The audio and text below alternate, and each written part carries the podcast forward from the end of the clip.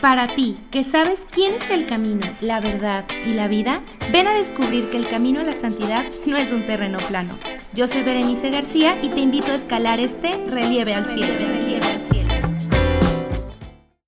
Hola, ¿qué tal? Bienvenidos a Relieve al Cielo. Gracias por acompañarme en este segundo episodio. Y el episodio pasado, si no lo escuchaste, te recomiendo mucho que lo escuches, porque hablamos de saber de qué estamos hechos. Y quiero recapitular un poquito, porque me parece muy importante para el próximo escalón que vamos a dar el día de hoy, ¿no? Ya sabemos que somos un ser con cuatro dimensiones, bio, psico, social, espiritual, y que es importante atender cada una de estas áreas. Y me gusta también verlo como una mesa. Una mesa tiene cuatro patas, que si alguna de ellas no está bien estable, está rota, es más corta, pues entonces va a tender a balancearse y a no cumplir su objetivo, eso por lo que fue hecho. Y si nosotros, nuestra meta es llegar a la santidad, pues también tenemos que mantener ese equilibrio. Tenemos que trabajar en cada una de ellas para vencer esos obstáculos de nuestro camino y escalar esas montañas. Así que me gustaría comentarte que a lo largo de estos episodios vamos a hablar de ti, especialmente en estos momentos, y en realidad en todos. Es para que voltees a verte a ti mismo. No es para que pienses en el otro, en qué le hace falta cambiar al otro, en qué necesita cambiar al otro, no. Para voltearte a ver a ti. Aquí veremos que vernos a nosotros mismos no es de una manera egoísta, sino que busquemos mirarnos desde la mirada de Jesús. Y para esto quiero que escuches esta palabra. Al llegar Jesús a la región de Cesarea de Filipo, preguntó a sus discípulos, ¿quién dice la gente que es el Hijo del Hombre? Ellos les dijeron, unos que Juan el Bautista, otros que Elías, otros que Jeremías o uno de los profetas. Él les dijo, ustedes, ¿quién dicen que soy yo? En este momento con tu imaginación, te voy a pedir que te ubiques en ese lugar. Imagínate rodeado de los discípulos y Jesús preguntándote, ¿quién dices que soy yo? Quizá esta respuesta en tu caminar con el Señor la has logrado responder. Si no, pues te la dejo de tarea, ¿no? Anótala y en tu oración personal reflexiona sobre quién es Jesús para ti. Y ahora, esto no viene en la Biblia, este ya es un recurso mío. Imagínate si Jesús estuviera en una reunión. Imagínate todo el escenario. Y de repente Pedro le habla a Jesús y le dice, ¡Hey Jesús! ¿Has escuchado últimamente de un tal... Pon tu nombre ahí, ¿no? ¿Quién es él? ¿Qué crees que diría Jesús de ti? Yo creo que con el gran amor que nos tiene, hablaría de cosas increíbles de nosotros, que quizá ni nosotros mismos conocemos. ¿Alguna vez te has preguntado cómo te ve Jesús? Piensa en este momento, ¿qué diría Jesús de ti? ¿Qué cualidades? ¿Qué defectos? Porque Jesús conoce nuestros defectos y con ellos nos ama. Si ahorita tienes muchas ideas en la cabeza, no te preocupes. Anota también esto y reflexiónalo a lo largo del episodio y en tu oración personal. Tomando todo este proceso de imaginación, hoy vamos a hablar de un concepto que yo creo que está hasta muy usado, el concepto de autoconocimiento y algunas herramientas que te ayuden a llegar a la reflexión. Así que para comenzar, me gustaría que definiéramos este concepto. En primer lugar, el autoconocimiento es el resultado de un proceso reflexivo, mediante el cual como persona adquiero noción de mí mismo, mis cualidades, mis características. Este autoconocimiento nos lleva, digamos, a una madurez de conocer cualidades que tenemos y podernos apoyar en ellas pero también conocer nuestros defectos y trabajarlos, incluso llegar a convertirlos en virtudes. Y en muchas ocasiones, quizá te has llegado a preguntar, ¿por qué dije o por qué hice tal cosa? Es que a veces digo algo y después como que pienso y digo, ¿por qué lo hice? O si lo vemos de otra forma, ¿por qué caí en el mismo pecado? ¿Por qué dije algo que me parece que fue muy imprudente? ¿Por qué no puedo mejorar mi relación con Dios? Y para contestarnos estas preguntas es importante escucharnos a nosotros mismos, esa voz que hay en nuestro interior, y aceptar que hay muchas cosas que dentro de nosotros quizá no nos agraden, y algunas quizás sí. Y esas que no nos agradan, no se trata de rechazarlas, sino de analizarlas y tratar de mejorarlas. Es un proceso que te lleva, digamos, a ser consciente de qué necesitas, de qué te limita, cuáles son tus temores, cuáles son tus alegrías. Y sobre todo es un proceso constante, no es un proceso que se logre de la noche a la mañana. Este proceso se inicia cuando tomamos conciencia de las propias fortalezas y debilidades. Pero ¿qué crees? Es un proceso que se prolonga durante toda la vida. Todos los días irás conociendo nuevas cosas de ti y vas a sorprenderte todos los días. Y bien, pues veamos, en la Biblia no encontraremos algo donde nos diga claramente sobre el autoconocimiento. Por lo menos yo no lo he encontrado. Si conoces algo, un recurso, mándamelo para conocerlo. Sin embargo, quiero usar las palabras de San Agustín, que dice así, No quieras ir fuera, entra dentro de ti mismo, porque en el hombre interior habita la verdad. Y si descubres que tu naturaleza es mudable, trasciéndete a ti mismo. Y bueno, no soy una experta en San Agustín, la verdad. Me dediqué a, leer algunos artículos y algo de la vida de San Agustín para preparar este episodio. Así que, digamos, en estas palabras de San Agustín, nos habla de encontrar a Dios, nos habla de encontrar la verdad dentro de nosotros mismos. Pero no hay que confundirlo con ideologías que tergiversan y terminan diciendo, pues si Dios está en ti, pues entonces tú eres Dios, tú puedes hacer todo porque Dios vive dentro de ti. No, que Dios viva dentro de nosotros no nos hace de condición divina. Seguimos en condición humana, pero con un Dios tan cercano que decide hospedarte, hospedarse en ti mismo, en tu corazón. Y San Agustín acude a esa necesidad de regresar al interior.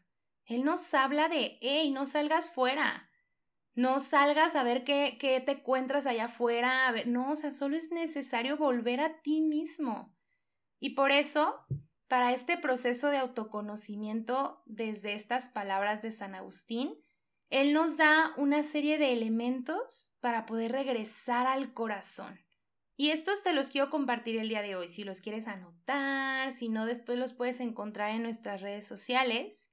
Y primero te quiero pedir una disculpa si no lo sé pronunciar de la mejor manera. Pero bueno, estos tres elementos comienza primero por la aversión, que dice que es la toma de conciencia y sed de Dios, el rechazo a la exterioridad. Entonces, si dice que rechazamos lo que está externamente a nosotros, entonces lo de afuera es malo, todo lo que está allá en el mundo es malo. No, sin embargo, en muchas ocasiones, por estar dispersos en la vida diaria, vivimos distraídos de las realidades internas. Se trata de tomarnos momentos de retirarnos del exterior, desprendernos de lo material, acercarnos a nuestra interioridad, porque al vivir alejados de nuestra interioridad, hace que busquemos a Dios solo en las cosas exteriores y quizá en lo sensorial, en lo que hay allá afuera, en lo que me muestran que se siente padre, entonces eso tiene que ser Dios. O nos enfrascamos tanto en las cosas que nos da el mundo, que nos ofrecen los demás, que podemos llegar al olvido de Dios. Y en este proceso de dispersión, tiene que ser, dice San Agustín, combatido con el proceso de recogimiento y de interioridad. Así que en pocas palabras, en este primer elemento, darnos ese momento de alejarnos. No sé si tú has vivido alguna vez algún retiro que te hacen dejar el celular, que no hablas con nadie más que con las personas que están ahí, porque es un momento de recogerte, de, de dejar a un lado todo lo que está allá afuera, ya después te volverás a preocupar. Pero este, este sentido de recogimiento, de, de hacernos, eh, de, de, de, de encerrarnos, de aislarnos de lo exterior, lo podemos hacer en momentos de nuestra vida diaria, no necesariamente esperar, digo, ahorita que a lo mejor ni siquiera tenemos la oportunidad de ir a un retiro, no, no, es necesario esperar ese momento. En momentos de tu día, esos momentos en los que a lo mejor te encierras un rato en tu habitación, apaga tu celular, te alejas de todo, pides que no te molesten. ¿Y qué haces? Tomas conciencia y sed de Dios en el rechazo a la exterioridad. El segundo elemento es la introversión, que dice el regreso al corazón. Dice San Agustín que es ese movimiento del encuentro en intimidad con Dios Trino, en el silencio del propio corazón. Muchas veces le huimos al silencio por muchas razones. Puede ser porque nos parece aburrido, monótono, sin embargo, a veces es porque le huimos a algo que hay dentro de nosotros. Este elemento, dice San Agustín, que brota de nuestro propio corazón, pero también es toda una gracia de Dios. Hay que pedirle a Dios que nos permita un momento de estar en silencio, pero también nos dice que es un elemento que requiere de gran humildad, porque en ese momento me callo, en ese momento no importa qué pasa alrededor. Se trata de reconocer que Dios es el que puede entrar a mi corazón por su gracia. Pero también es un momento que nos enfrenta con nosotros mismos, nos coloca delante de lo que somos, cuáles son nuestros pensamientos, nuestras debilidades, y para llegar a ese proceso de conocernos a nosotros mismos, es necesario la humildad. Saber que estoy limitado, saber que estoy necesitado de Dios, saber que hay algo que no me va a gustar porque no soy perfecto y voy a tener que hacerle frente a eso. Y en el pensamiento agustiniano lo marca como el encuentro personal, en un marco amoroso para amar a Dios y dejarse amar por Él. Un Dios que te ama, así te encuentres con lo peor que eres, con lo peor que hay en tu corazón, lo más sucio, lo más horrible, ahí Él se presenta para amarte. Y el tercero es la conversión o la conversión. Y nos dice San Agustín, todo encuentro auténtico con Dios será siempre transformador e implicará el compromiso de comunicar y compartir con los demás lo que se ha descubierto en el propio interior la conversión. Yo creo que todos hemos escuchado este concepto de conversión. De verdad, convertirnos al Señor. Cuando tenemos un proceso de interioridad, de voltearnos a ver a nosotros mismos, te enfrentaste contigo, lloraste, de esas veces que vas al Santísimo y ves a luz realmente todas las cosas de lo que eres y lloras y de verdad dices, Señor, yo ya quiero cambiar y todo lo que, lo que hacemos, ¿no? Tuviste diversos sentimientos. Pero si eso no te lleva a la conversión, entonces no te lleva nada. Solamente tuviste un momento de entretenimiento donde lloraste, te la pasaste a gusto, y siempre, pero siempre debemos dejar que ese momento nos transforme nuestro corazón a la conversión, que al final es ajustar los propios caminos al camino de amor de Dios. Así que en resumen, este primer elemento, la aversio, es un preámbulo en el que nos alejamos de la dispersión. Pasamos a la un regreso al corazón, para entrar en, intimidad con Dios por medio de la humildad, para así llegar a la conversión de nuestro corazón. Y podemos pensar, bueno, ver, entonces todo esto que me mencionas y el autoconocimiento, o sea, ¿Cómo? O sea, ¿cómo me estás hablando prácticamente de la oración para llegar al autoconocimiento? Y en la mañana estaba platicando con, con un amigo sacerdote y él decía, solo conociendo a Dios podemos conocernos de verdad a nosotros mismos, porque somos imagen y semejanza suya. Somos imagen y semejanza de Cristo. Al conocer a Cristo, te vas a encontrar contigo mismo y al encontrarte contigo mismo, te vas a encontrar con Cristo. Nuestro interior nos invita a buscar a Dios y sentirse de Él. Ese que nos llama, que nos dice, hey, conócete, conoce a Dios. El que nos llama a esa sed es el Espíritu Santo. Él, él, está buscando ese propósito de entrar al propio corazón. Él te ilumina, Él ilumina los ojos interiores para poder llegar al conocimiento de, Dios que habita dentro de, de tu corazón. Todo está conectado. De verdad a veces pensamos que es muy diferente conocerme a mí mismo, conocer a Dios cuando no, o sea, el mismo Espíritu Santo quiere iluminar tus ojos, quiere iluminar tu corazón para que lo conozcas dentro de ti. Todo este proceso de autoconocimiento también tiene algo muy importante y que a lo mejor últimamente me causaba un poco de conflicto, como no entender esta parte.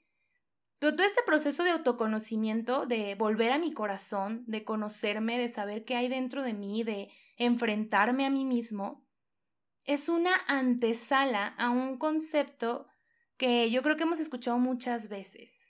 Y este concepto es el amor propio.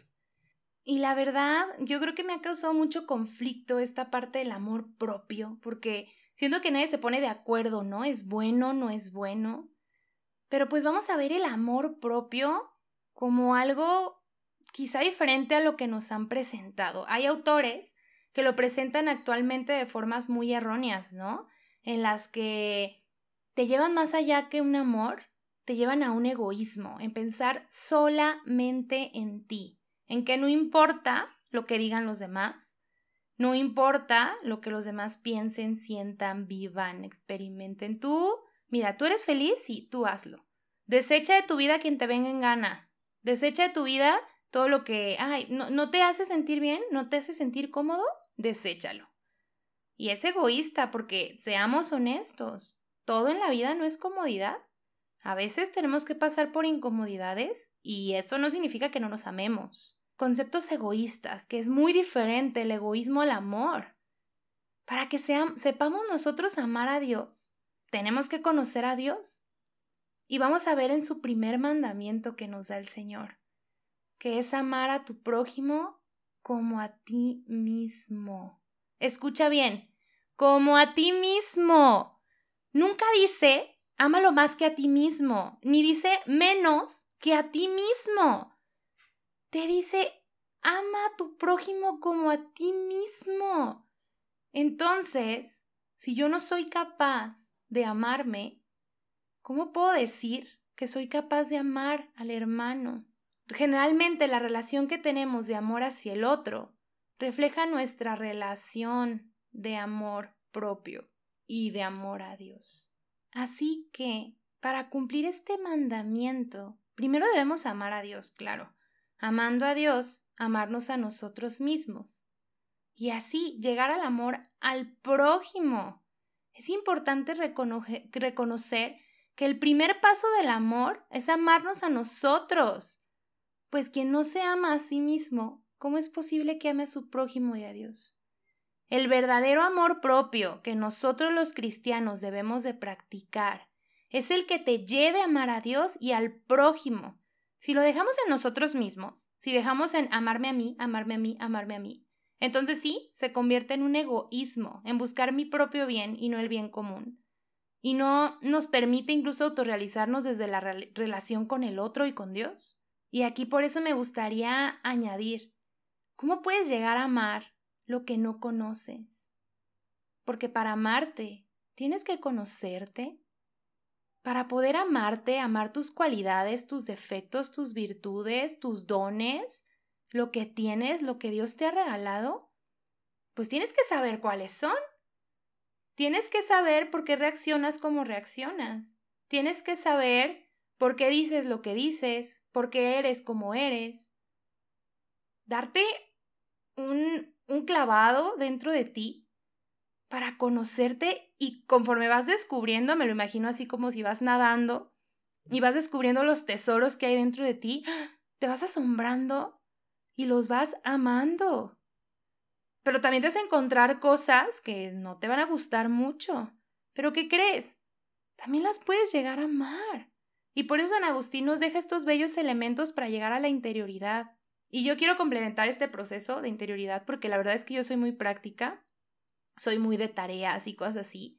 Y yo te quiero dejar aquí algunos tips también desde la parte a lo mejor más humana. Nosotros ya estamos viendo con San Agustín cómo este proceso de interioridad, de conocer a Dios a través de, tu interior, de llegar a, verlo, de enfrentarte con Él y enfrentarte a ti mismo. Pero también lo podemos complementar con algunas, como digamos, tareas, ¿no? Prácticas. Yo te quiero eh, aconsejar, en primera, que escribas un diario. Este diario puede ser a la vez tu diario de oración, no sé si tengas uno. Este tipo de diario consiste también en que escribas tus emociones del día para que te llegues a identificar, que pienses, bueno, cuáles son las emociones que predominan en mi día, cuáles son más constantes. Escribe lo que tú creas que es necesario de reflexionar de tu día, cada emoción, cada acto que dijiste, a ver, hoy como que vi a una persona y cómo reaccioné, qué hice. Quizá unos 10 minutitos, ¿no? Lo unes a tu examen de conciencia, no sé. Unos 10 minutos antes de dormir, realizarlo. Y te digo, o sea, lo puedes poner en tu misma oración y pedir la luz del Espíritu Santo y decirle, ¿sabes qué, Señor? Este es mi diario del día de hoy. Esto es lo que yo hice, esto es lo que noté. Ilumíname y te lo entrego. Otra tarea que podemos hacer es anotar tus virtudes y defectos.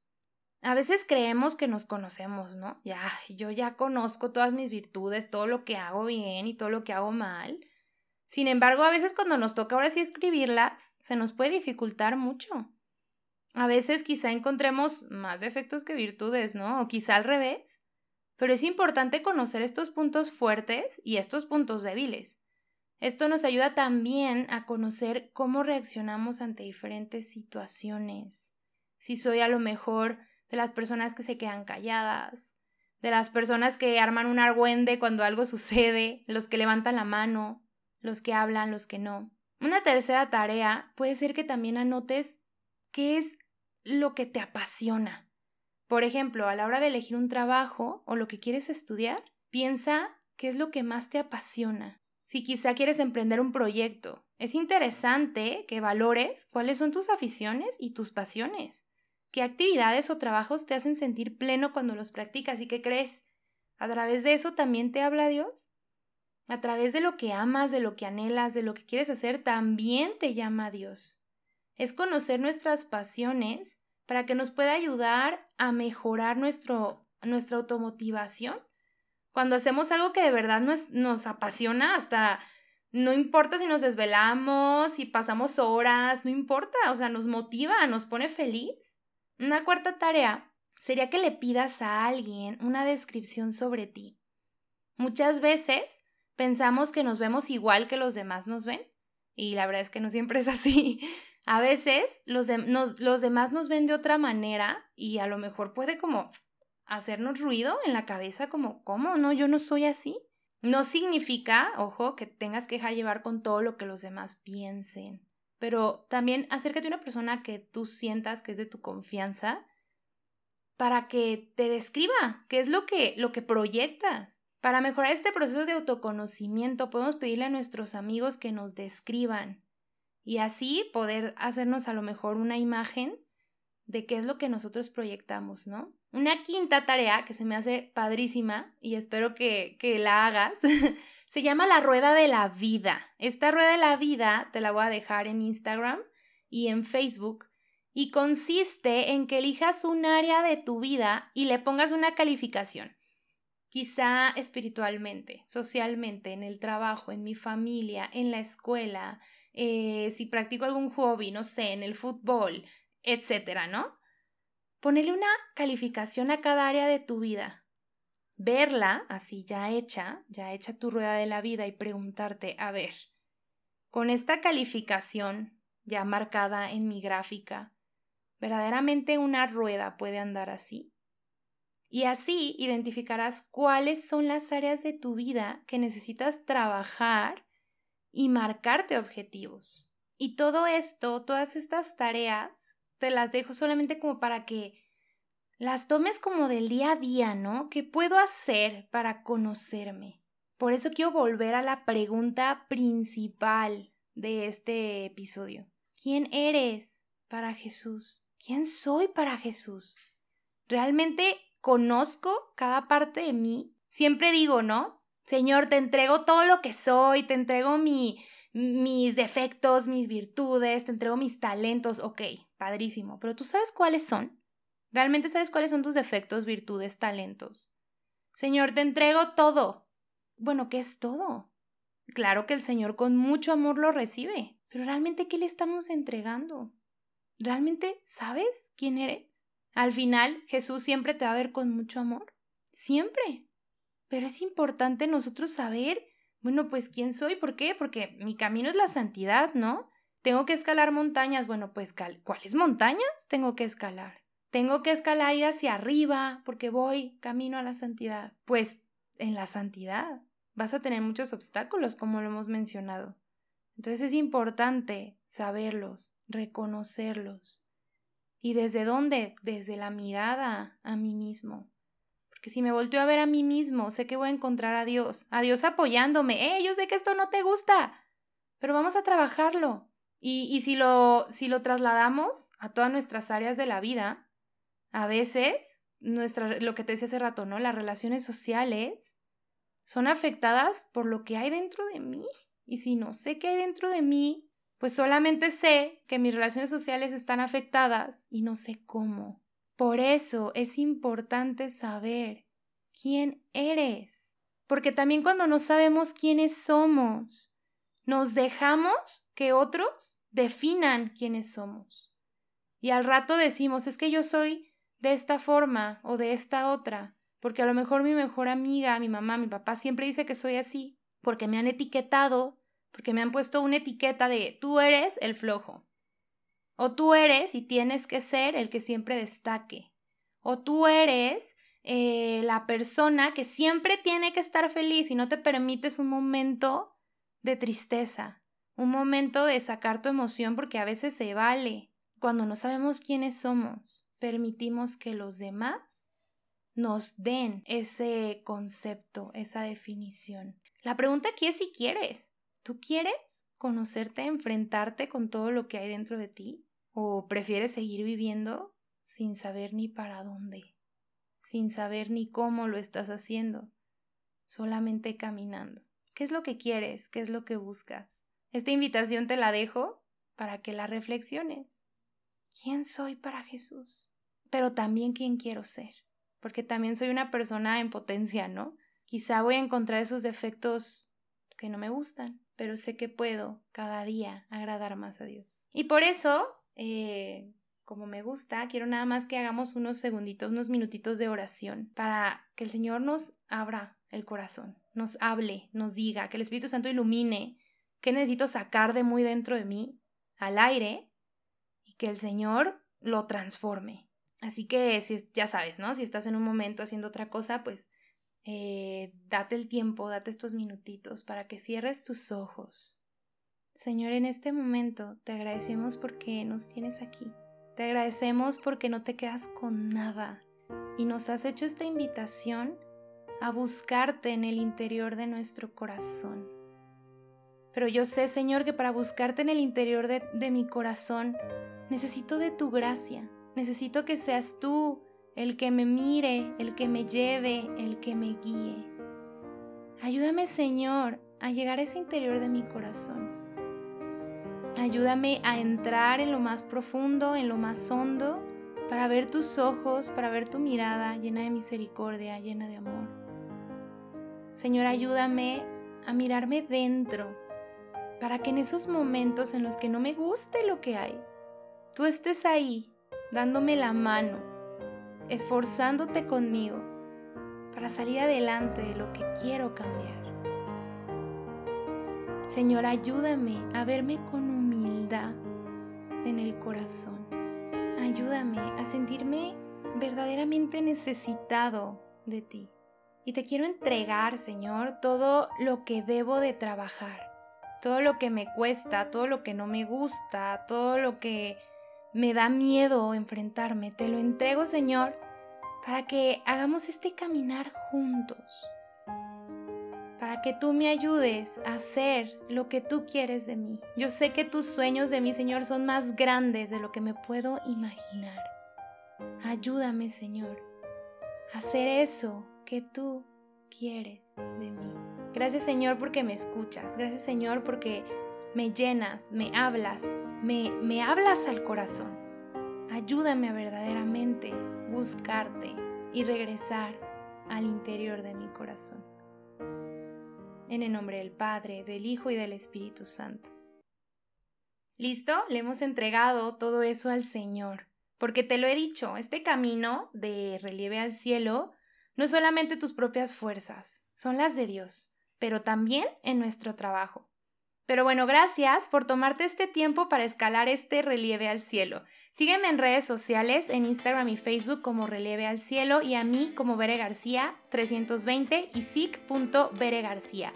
Ayúdanos a compartir estas herramientas con más personas y hazme llegar tus comentarios para saber qué te sirve, qué te gusta, qué has reflexionado y conocer un poco de tu experiencia en Relieve al Cielo.